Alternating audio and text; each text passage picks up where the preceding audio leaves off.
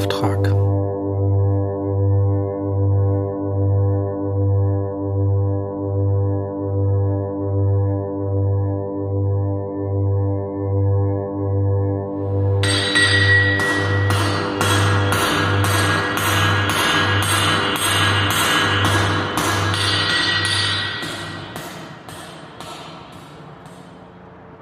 Paul schlug die Augen auf. Neben seinem Bett stand eine angebrochene Dose Bier. Sein Haar klebte ihm an der Stirn, ein Blick in den ramponierten Spiegel der Nasszelle offenbarte das Bild eines aufgequollenen Gesichts. Eine Ästhetik, die Paul mit dem Alter 30 verband. Er musste an die Mitdreißiger Väter denken, die ihm manchmal entgegenkamen, wenn er morgens vor dem Pazifik auf den Boden reierte. Besonders wenn sie schon leicht ergraut waren, boten sie ein erschreckendes Bild vom Schicksal der Menschen. Das erste Mal neues Leben geschenkt und selbst bereits das Ergebnis von exzessivem Tabak, Alkohol und HFCS-Konsum. Er schüttelte den Gedanken ab. Noch war er nicht 30 und nach einer sporadischen Dusche und mit ein wenig Gesichtscreme würde er schon bald wieder frisch aussehen. Außerdem bot sein Vater ja ein gänzlich anderes Bild. Auch wenn er ein Arschloch war, dann doch ein verdammt gut aussehendes in seiner Alterskategorie. Nach einer schnellen Dusche ging er zur Rezeption, um nach einem Kaffee zu fragen. Die Rezeptionistin deutete stumm auf den Automaten neben der Mikrowelle. Dort waren ein paar eingeschweißte Croissants aufgestapelt. Offenbar war die verkohlte Mikrowelle bereits durch eine neue ersetzt worden. Während er seinen Kaffee trank, versuchte Paul, seine Schwester zu erreichen. Ohne Erfolg. Schließlich packte er seine kleine Reisetasche und rief sich ein Taxi. Von den Saisonarbeitern keine Spur. Vermutlich waren sie schon in den frühen Morgenstunden abgereist.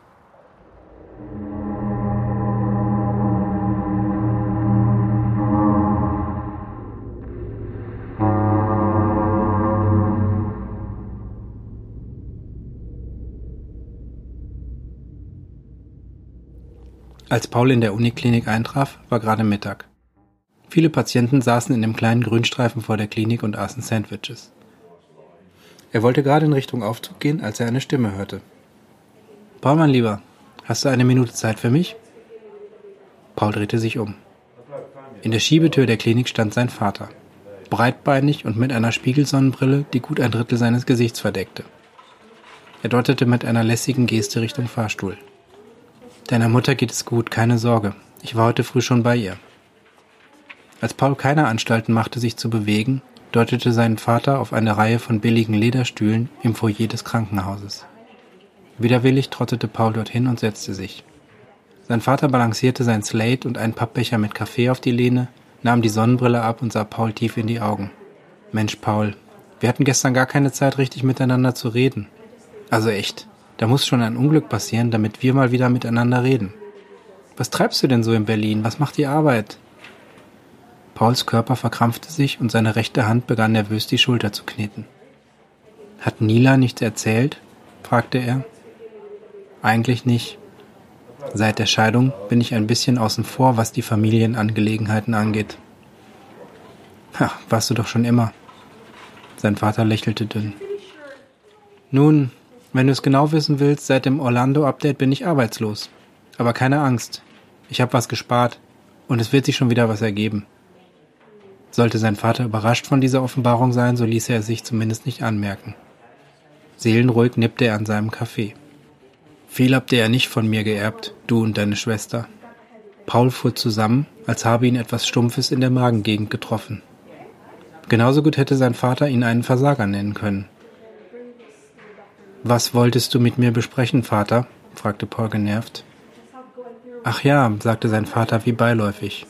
Dann patschte seine kräftige Hand auf Pauls Schulter. Unser Berliner Büro hat einen schwierigen Auftrag zu erledigen und ich brauche jemanden, dem ich vertrauen kann. Und du könntest dir ein paar Kröten dazu verdienen. Seine Hand quetschte den Schulterknochen, was wohl kumpelhaft gemeint war. Paul verkrampfte im Griff seines Vaters und fühlte sich hundeelend. Einen Auftrag für den großen Georg Madorn erledigen? Wie kam er denn zu der Ehre? Widerwillig musste er sich eingestehen, dass ihn die Tatsache, dass sein Vater ihn brauchte, mit Stolz erfüllte. Aber andererseits, einen Job für Ludikorp machen? Das widersprach so ziemlich allem, woran er glaubte. Was meinst du, mein Junge? Ich muss erstmal drüber nachdenken. Er entzog sich dem Griff seines Vaters und begann aufzustehen. Ich denke, ich werde mal nach Mama sehen. Überleg es dir, Paul, sagte sein Vater und blickte ihm streng in die Augen. Ich finde auch einen anderen.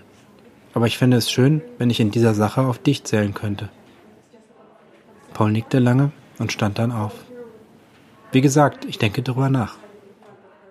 Als er sich vom Fahrstuhl noch einmal umdrehte, war sein Vater schon wieder in das Geschehen auf seinem Slate vertieft.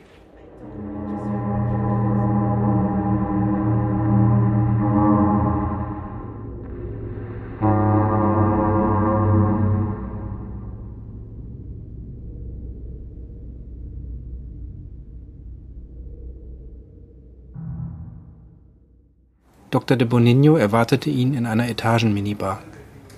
Er entpuppte sich als edel angejahrter Spanier mit Fernando Pessoa-Brille, der Gewissenhaftigkeit und Schleuer ausstrahlte und sich als Leiter der Abteilung Harvest Engineering vorstellte. Er bot Paul einen Platz an und begann dann mit der Art bedächtiger Intensität zu sprechen, die Ärzte wählen, wenn sie einem Patienten beibringen müssen, dass er einen faustgroßen Hirntumor hat. Ihr Vater hat Ihnen sicherlich schon von der Art des Auftrages erzählt? Für Firmenaktivitäten außerhalb der Jurisdiktion der Intersonen gilt ein spezielles Operationsprotokoll, das ich Ihnen in der Kürze der Zeit leider nur schriftlich vermitteln kann.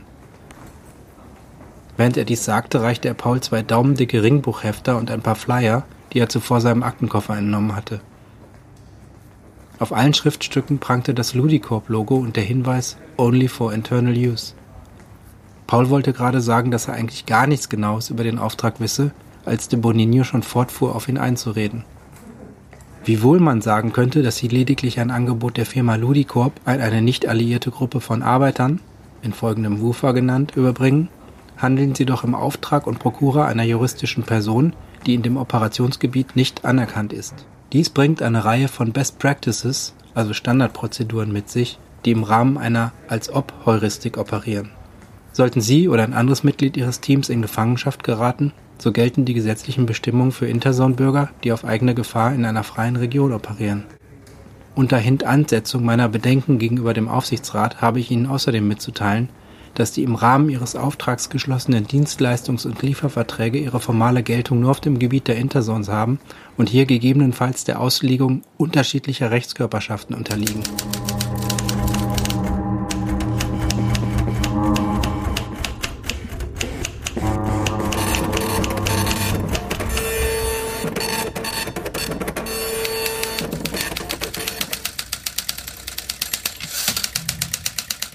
Sollte die Firma Ludicorp oder eine ihrer Unterfirmen gezwungen sein, diesen Kontrakten militärisch Geltung zu verschaffen, so verpflichten sie sich, keine etwaigen Rechtsansprüche gegenüber der Firma Ludicorp oder eine ihrer Unterfirmen geltend zu machen.